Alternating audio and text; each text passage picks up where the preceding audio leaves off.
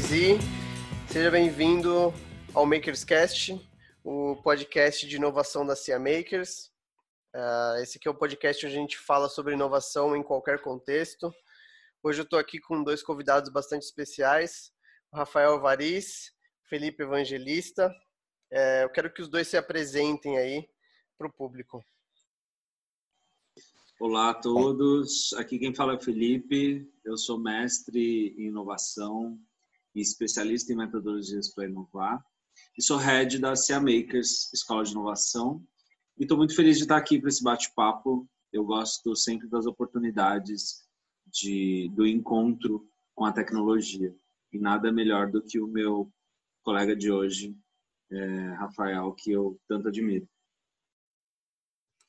Então, vamos lá, eu sou o Rafael Variz, eu, eu sou diretor de TI da HLB. A HLB é, uma, é um conjunto de firmas uh, uh, globais que atuam em diversos segmentos de, de auditoria, de consultoria e de prestação de serviços. Então, é, a HLB está em 100, 130 países. No Brasil, ela está bem grande, atende mais de 500 clientes aqui no Brasil. É, e é isso, eu, eu, eu, eu sou formado em, em sistemas, tenho algumas pós-graduações aí no meio do caminho, é, sou mestre em inovação também, então fui colega do, do Felipe de turma no mestrado. Então é isso. Sabe, deve saber pouco aí de inovação, de tecnologia. Devo conhecer pouco é, mas é, é, aquela história, né? Que o, o que a gente sabe é uma gota e o que a gente não sabe é um oceano. Sabe as palavras. Não são minhas. Já. Mas não são minhas. É, eu sou, não sou suas. mas deixa de ser sábio, né? É verdade. É... Mas é muito legal falar de tecnologia, porque toda vez que a gente fala de inovação, acho que tecnologia é a primeira coisa que vem à mente. Todo mundo é, faz isso... essa, essa, associação meio que no automático. Sim, e nem sempre é isso, né? É, até a gente, a gente viu estudando né, que tem, tem, tem vários caminhos de inovação aí, né? E de, às vezes você. É, primeira coisa, né? Nem sempre tecnologia é tecnologia da informação, né? Tem as duas coisas, né? Se você tem uma. Uhum. desenvolve um, um, uma massa de asfalto que, é, que, que cede menos a pressão dos carros, dos caminhões é, e dura mais tempo, é tecnologia também. Não é TI mas não deixa de ser tecnologia, mas se confunde muito isso, né? De tecnologia é, tem a ver com um computador ou um celular. Não necessariamente é isso, nem sempre é isso, mas como a gente passa boa parte do nosso tempo na frente de uma tela, ou do computador ou de um celular, boa parte do que a gente trata aí de inovação e de novidade acaba, acaba é, tocando aí, acaba tangenciando tecnologia da informação também. E é até legal ouvir esse ponto de vista, porque é, tem muitas metodologias saindo do, da, da, tecnologia e adentrando em outras esferas do negócio. Principalmente, por exemplo, quando a gente fala de ágil, é, especialmente do Scrum. Né? O Scrum é uma metodologia é, que apresenta um framework de trabalho que é, otimiza aí a, o tempo, a entrega e faz com que tudo aconteça de forma mais ágil. E esse, é, essa metodologia em especial, ela nasce na TI, né, Rafa? Hoje é. a gente vê o ágil em outros lugares.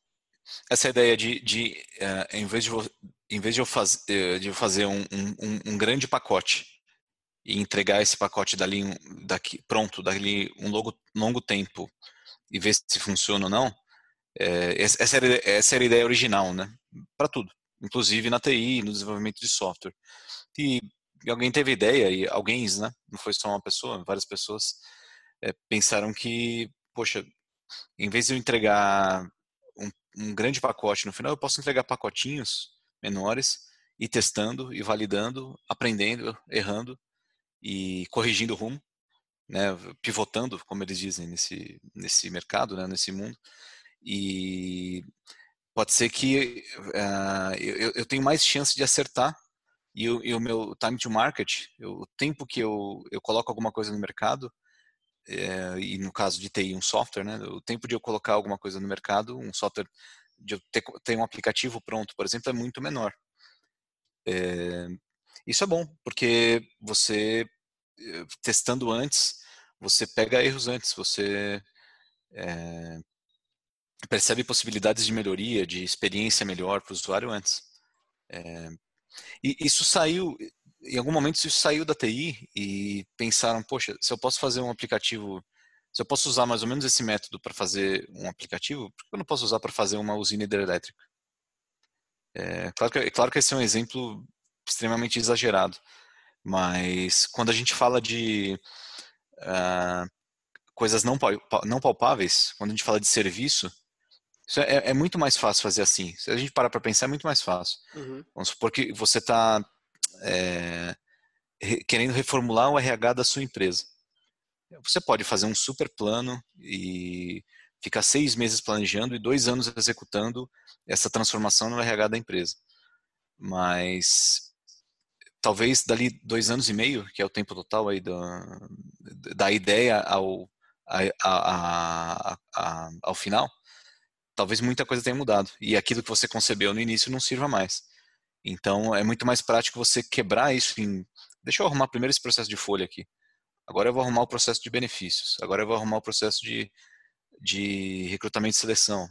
Agora eu vou arrumar só a comissão do processo de cálculo de comissão dos vendedores. É, isso é muito mais. acaba sendo acaba sendo muito mais produtivo, muito mais útil e eficiente para as empresas. Nossa, para mim esse esse esse mindset, não só as técnicas e ferramentas, mas o mindset para mim mudou tudo, mudou o jogo inteiro. As pessoas, a gente fala muito, a gente tem falado muito na CIA e para clientes também a gente fala da cultura do erro, né? Hoje as pessoas são mais permissivas ao erro, justamente porque o erro ele não é mais algo condenável, né, nesse sentido. Lógico que existem exceções, mas o erro hoje ele é um passo a mais para um aprendizado, para você aprender mais rápido. Você erra mais rápido, você conserta mais rápido. Sim, sim. A, a, grande, a grande questão que eu vejo né, nessa linha é, é, que hoje em dia está na moda. E sempre que alguma é, métodos ágeis estão na moda. E sempre que alguma coisa está na moda, isso é perigoso. Perigoso uhum. no sentido de é, você usar, você diz que usar, diz, dizer que usa e não usa. Então, então vai além de fazer um PowerPoint bonito e, e juntar cinco pessoas, dizer que aquilo é um squad e chamar a sua lista de pendências de backlog e, e permitir que as pessoas vão trabalhar de bermuda. Então, vai um pouco além disso. Né? Então, e, e, pelo menos a minha experiência, como, como eu acabo lidando com, com muito cliente, com, com muita empresa empresas diferentes, de tudo que é ramo. É, muitas vezes eu vejo isso, né? Eles, as empresas acham que, que, que estão ficando ágeis é, porque eles pintaram a sala de reunião de colorido, deixaram as pessoas trabalhar de bermuda e deram um nome que antes se chamava time eles chamaram, chamaram de squad. Pronto. Estralou o dedo e virou ágil. Não é bem assim tem que, tem que, tem, tem, tem que comer mais arroz, arroz com feijão, tem que trabalhar um pouquinho mais. Sim, verdade. E acho que isso é muito louco, porque quando a gente discute essas questões do ágil no, no contexto organizacional, é, cada vez mais as empresas querem ser ágeis, né, é, não sabem como e e a gente também precisa entender que existe um processo que leva um tempo para isso acontecer. Principalmente se tratando aí de adaptações digitais. Acho que a tecnologia acentuou mais nesse período que a gente está vivendo, né? De pandemia, principalmente. Porque Sim. o uso da tecnologia acelerou. Né? E, e com isso a gente começou a consumir mais, a usar mais. E nesse processo de experimentação, que é muito o que a gente discute com os clientes hoje, é, a gente fala, ó, a gente está experimentando, a gente não sabe se vai acertar, não sabe se vai errar o quanto. Né? Apesar da gente mapear isso em partes, a gente não, não sabe. E é a experimentação que faz diferença na aprendizagem. Sim, mas a, a tecnologia eu, eu acho que é, é, a cereja do bolo, é, é a última coisa. É, na verdade, você começa com a cultura, a cultura vai. Com a cultura você vai uh, posicionar corretamente as pessoas, selecionar corretamente as pessoas, as pessoas vão ter comportamentos, vão ter hábitos que, que vão vão enxergar a empresa, enxergar os processos e projetos de outra maneira. É, e, e, ela vai ter mais alguns passos aí até chegar no PowerPoint. É, o que a gente costuma ver, eu, eu tenho visto bastante, é, é, ela começa pelo PowerPoint. E, e, não é assim. Tem que começar pela cultura, pela alta direção da empresa. A alta direção da empresa tem que comprar essa ideia e, e, e, patrocinar de modo que, que, que aconteça. Cara, é, fica nítido quando você fala, por exemplo, de, de, falar que usa metodologias ágeis e não usa. O Scrum fala muito disso. O Scrum fala muito de cultura, o Scrum fala de você começar conversando, de você montar times autogerenciáveis. É... Isso, isso para mim fica muito nítido, assim, nessa sua fala, o quão, o qual, qual o déficit que a gente tem hoje de cultura. Sim, senão a gente é, é aquela, aquele brinquedo de, de bebês, né? Que você tem que encaixar o triângulo no buraco do triângulo. É, e aí você acaba tentando desse jeito você acaba tentando encaixar o quadrado no buraco do triângulo, não vai passar. É... E Rafa, a, a, gente trabalha hoje com muitos contextos de é, incremento, inovação incremental, é, reestruturação de processos, enfim. E com o digital, o cliente tem se preocupado tem se preocupado muito com a segurança, né? tanto das informações ali que são tratadas durante as sessões, quanto de documentos que são tramitados via e-mail ou, links e tal. É, como é que é a tua visão em relação a esse contexto? É, tem, tem uma máxima que é um clichê, mas que é, acho que é importante, que é segurança e compliance são inegociáveis. Então isso, isso a gente tem sempre que levar em conta, principalmente quando estiver falando de transações digitais em geral e qualquer coisa, seja virando, uh, olhando para dentro da empresa, olhando para fora, né? Então isso é, é, mega importante, né? O, talvez seja é, hoje em dia o, o, bem mais precioso das empresas é, seja a informação, né? a não ser que se a gente pegar uma uma mineradora, o que, que vale mais, o que ela tem de estoque de ouro ou a informação que ela tem sobre novas uh, jazidas de ouro? Então, a informação vale muito. E nem sempre também a gente, a, a gente toma esse cuidado, né? É, as empresas tomam esse cuidado e tem que tomar. É, não tem jeito. E também a, a, envolve esse componente tecnológico, técnico aí de proteção e, e envolve também o, o, a maneira com que as pessoas lidam com isso, né? Então, você pode ter o melhor sistema de segurança do mundo, tudo, uh, tudo criptografado, é, você tem o melhor antivírus e o melhor firewall e a melhor software de rede, tudo atualizado na última versão, e um funcionário tira foto da tela do computador que tem um contrato. E acontece então, mais do isso, que você imagina. É, acontece e ninguém fica sabendo, né? Então é, é, é complicado, né? Não é, não, é, não, é, não é um tema muito fácil. Uhum. Porque também envolve cultura, envolve comportamento. A gente tem, recentemente no Brasil, é, a entrada da, da LGPD, que é, é, a Lei Geral de Proteção de Dados.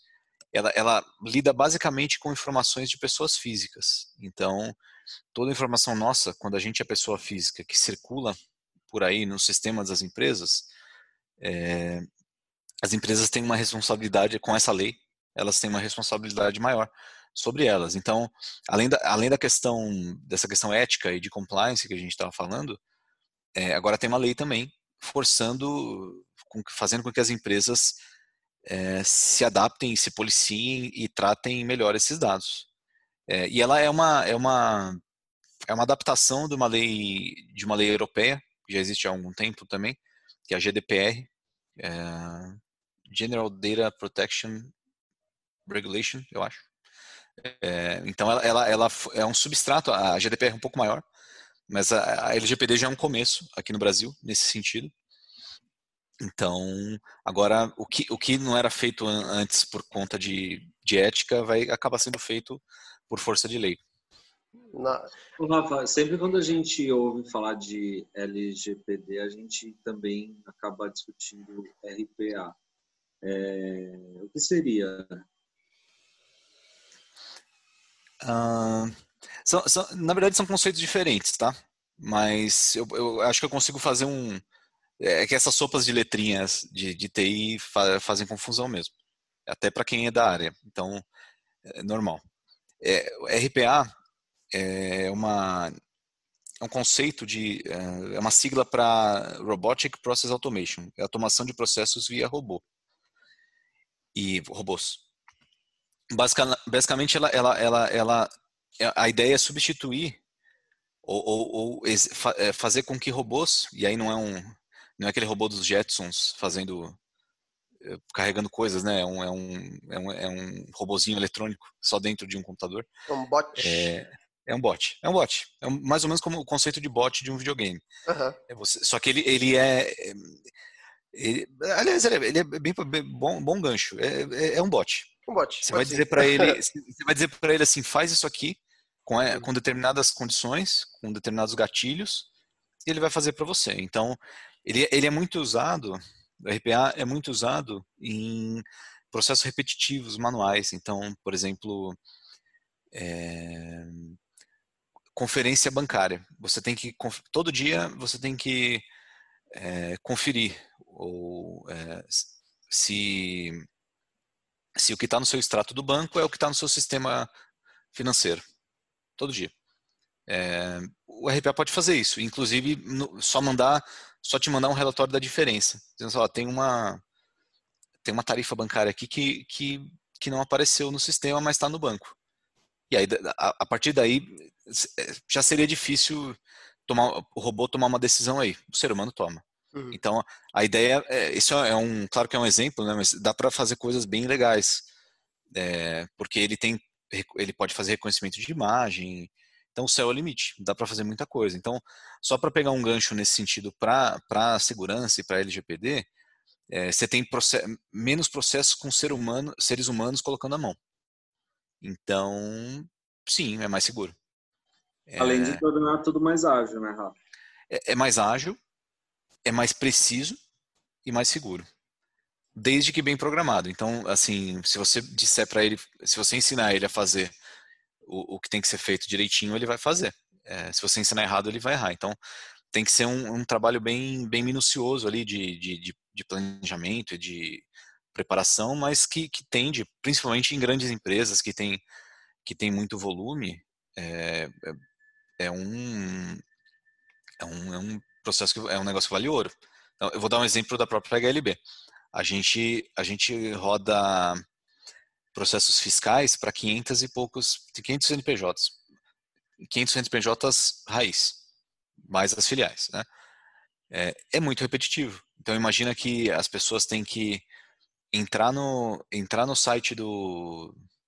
É, não é muito minha praia fiscal, mas eu, eu vou, eu vou, vou, vou tentar chegar em alguma coisa aqui, mas ela, ela tem que entrar no site do governo, é, colocar lá usuário e senha, colocar aquele captcha para quebrar, para ele entender que você é um ser humano, hum, pegar uma, pegar uma, entra, colocar o CNPJ, pegar uma guia, baixar essa guia, aí ele pega essa guia, sobe no sistema, subiu no sistema, manda pagar. Dali um mês, confere se pagou ou não. É, isso 500 vezes, porque são 500 clientes todo mês. É, esse é um processo que um robô faria. Então, para gente que, que lida com volume, que lida com, com processo repetitivo e volume, é perfeito. Então, tanto que é tanto é perfeito e tanto faz sentido que a gente está fazendo piloto para colocar em produção em uma série de uma série de, de áreas, de ah, conciliação, de folha de pagamento. Então tem, tem uma série de áreas que a gente tá, vai a gente vai vai colocar isso. A, a, a pandemia deu uma deu uma segurada nisso, uh, porque não só nisso, né? Atrasou a gente vida? atrasou a vida de muita gente, em, em vários sentidos, mas agora a gente está tá reaquecendo esse, esse assunto e é, é, vale ouro. Isso aí tem bancos estão usando muito, tem muita, tem, tem muita oportunidade. Eu, eu ia te perguntar isso, você acabou entrando um pouco, você falou dos bancos, mas é uma dúvida mesmo que eu tenho, como que como que você enxerga o mercado, se ele está aquecido para isso? A galera está procurando tá uma loucura, tá de boa, um mar calmo, um mar. Como que você vê isso hoje? É, isso não é, não é um assunto tão novo. eu lembro que em, aí experiência pessoal, mas em 2017 eu cheguei a fazer piloto de algumas soluções é, de algumas soluções de RPA em outras empresas. É, então não é um assunto tão novo. Claro que está tá. cada vez melhor. É, então é mais ou menos como os bots nos videogames, né? Não, não, sei, não é da época de vocês, mas quem jogou Quake, tinha, os bots no Quake 1 eram, eram bem burrinhos, corria contra a parede, né? Não, a inteligência artificial era muito fraca. E aí você, você foi, quando chega no Quake 3, já melhorou muito. Aí se você olhar hoje um, um God of War, por exemplo, é, é, eles, eles entendem, aprendem seu comportamento e se antecipam. Então, é, é, é a mesma lógica, né? Tá, tá muito melhor. Eu não, eu não, pelo menos o, os colegas que eu tenho conversado, eu não tenho sentido o mercado tão aquecido. Mas eu acho que porque ainda, ainda é caro, não é uma solução muito barata. Uhum. E por causa da pandemia também. Eu acho que todo mundo deu uma, deu uma, uma esfriada nas coisas. Mas é. eu, eu, imagino que a volta agora, que já está acontecendo, né? Mas esse retorno à, normalidade é, vai colocar uma pressão em todo mundo de eficiência, de redução de custo. Então, é, esse é uma, é uma, é uma solução. E aí, aí, vai, aí, os, dois, os dois temas, que a gente, dois dos temas que a gente falou são importantes. Né? Tanto automatização de, de processos, não só via RPA, mas tem, tem N maneiras de automatizar coisas. RPA é uma delas e talvez seja uma, uma das mais interessantes, mas tem outras, né? É, então, RPA, eu acho que é uma, é, é contribui aí para a redução de custo e para a eficiência das empresas e o, as, os métodos ágeis também. Boa. É, imagina, imagina o seguinte, né? desculpa te cortar, Não, mas imagina assim, você fazer aquele planejamento de três anos, fazer aquele projeto super longo e, e dar outro vírus. Nossa. Entendeu? Então, talvez seja mais interessante fazer uh, planejamentos mais curtos, Sim. entregar de pouquinho em pouquinho. Sim, faz todo sentido. Só que, então, a gente acaba entrando numa seara também dessa, porque vamos supor que eu, eu preciso fazer um mapeamento de um processo que vai ser automatizado e eu chego numa empresa que ela é tradicionalíssima. Mas é, eu tenho o desafio de, de mapear esse processo e talvez transformar ele em algo mais ágil. Tipo, e aí? É, e aí volta para aquela questão da cultura, né? É. Não é fácil. É, o convencimento das pessoas, né? Claro que é, a gente está. As empresas estão mudando, né? Então, a própria questão do home office, que era um tabu e era algo que todo mundo achava que não funcionava, tem funcionado. Tem muita empresa que está sobrevivendo por causa disso. Uhum. 100%, a minha, minha empresa é o caso, né? A gente está 100% das pessoas em casa. Não tem ninguém no escritório. E está funcionando também. e está atendendo. A CIA também. E assim como a maioria das empresas, a, a XP Investimentos, tem, tem N cases legais aí de. de claro que não dá para um, uma, uma empresa de manufatura não tem como, mas empresa de serviço, ou a parte de serviço, a parte administrativa de uma empresa de manufatura também. É, então, isso foi meio. Foi, foi via forceps, né? não, foi, não uhum. foi algo natural. Mas é, eu acho que. É, muitas vezes não tem a, a, maneira de fazer essas coisas acontecerem é você tem que fazer um, um bom business case fazer colocar fazer as contas fazer deixar tudo na ponta do lápis é, normalmente a conta é positiva para o lado do ágil. É, eu acho que o, o, ágil ele reflete muitas coisas é, positivas para a organização quando a gente define bem os indicadores. Hoje do lado de cá a gente consegue é, entender a maturidade da organização para fazer uma migração com ágil até para a gente entender qual é a dose de ágil que a gente vai dar, porque tem organizações que a gente começa com rituais e cerimônias e aí a gente vai tomando corpo até é, entrar mesmo no framework. Mas é, eu também concordo, eu acho que uma análise bem feita aí vai ditar a melhor estratégia para a gente implementar. Porém, definitivamente, acho que ágil é um caminho sem volta né? É, como o Rafa bem colocou, acho que o retorno desse para esse novo normal é a gente ser cada vez mais ágil, cada vez mais criativo e cada vez mais aberto para experimentar novas formas de fazer, até porque as velhas ideias já não garantem mais os resultados. Então, é, o ágil está aí para ser experimentado e implementado. Sim, daí para ser usado, eu acho que é, é de fato é, é, não digo nem que é tendência, é, é, realidade e vai vai ser muito marcante aí até inventarem alguma coisa diferente, alguma coisa melhor. Por enquanto, eu acho que a não ser, assim, claro que você tem alguns casos clássicos que você não pode, é difícil usar ágil, né? Construir um prédio. Você não pode, ah, depois a gente calcula a quantidade de areia ou o tamanho da viga. Isso não dá. Agora, 80, 90% dos casos, o ágil resolve tudo.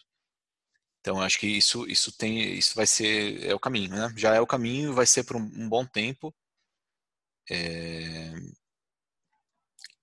e assim, as empresas que não, que não adotarem vão ficar para trás. É que bom, que bom que é um, que bom que é um caminho sem volta, sério, de verdade. É, para a gente construir esse, esse caminho, eu me incluo porque também, também, também me sinto parte desse movimento ágil, mas eu fico imaginando, é lógico, quem começou lá atrás com essa coisa toda tal o quão duvidado essa pessoa essas pessoas foram, mas que bom que deu certo, assim. Eu, não, eu, eu também não vejo outra outra volta, assim, para uma realidade que não seja ágil, sabe? Saudável para todos. Meninos, eu eu quero aproveitar esse último esse último gancho aqui para pedir para vocês deixarem uma mensagem final para a gente finalizar o nosso o nosso programa de hoje. Então, eu já quero deixar meu agradecimento para Rafael, para Felipe. É, eu aprendo muito com vocês. Não, não, não, não digo isso só porque a gente está fazendo esse podcast, mas aprendo mesmo a cada dia que passa. E obrigado pela oportunidade, a gente está junto aqui. Deixem suas mensagens e a gente finaliza. Valeu, gente. Valeu, Dan. É, valeu, Rafa. É, acho que esses papos, eles são papos que só despertam a gente para outras conversas. E eu considero sempre conversas iniciais, porque tem muito papo ainda para bater. Mas a gente segue aqui desse lado marcando uma cerveja e vocês seguem daí escutando outros episódios. Obrigado, valeu. Obrigado também, obrigado pelo tempo. Foi, foi curtinho. É, eu falei rápido também. A gente eh, pode marcar outras vezes é, e aí vocês escolhem o tema aí se for algo que se for algo em, em, dentro de, de TI aí que eu possa colaborar estou é, à disposição é, so, e se, eu, se for algo que eu não domino eu posso estudar e também falar assim eu sou muito curioso então me interessa muito então obrigado e é isso Bom, valeu. Da próxima vez a gente vai falar sobre churrasco, cara. Pode ser? A gente pode falar sobre churrasco, videogame e cerveja. Também são Nossa, que já temos o próximo. Eu mando bem. Puta, a gente já tem o próximo. Fechou. Ok. Valeu. Valeu, galera. Tchau, tchau. Tchau.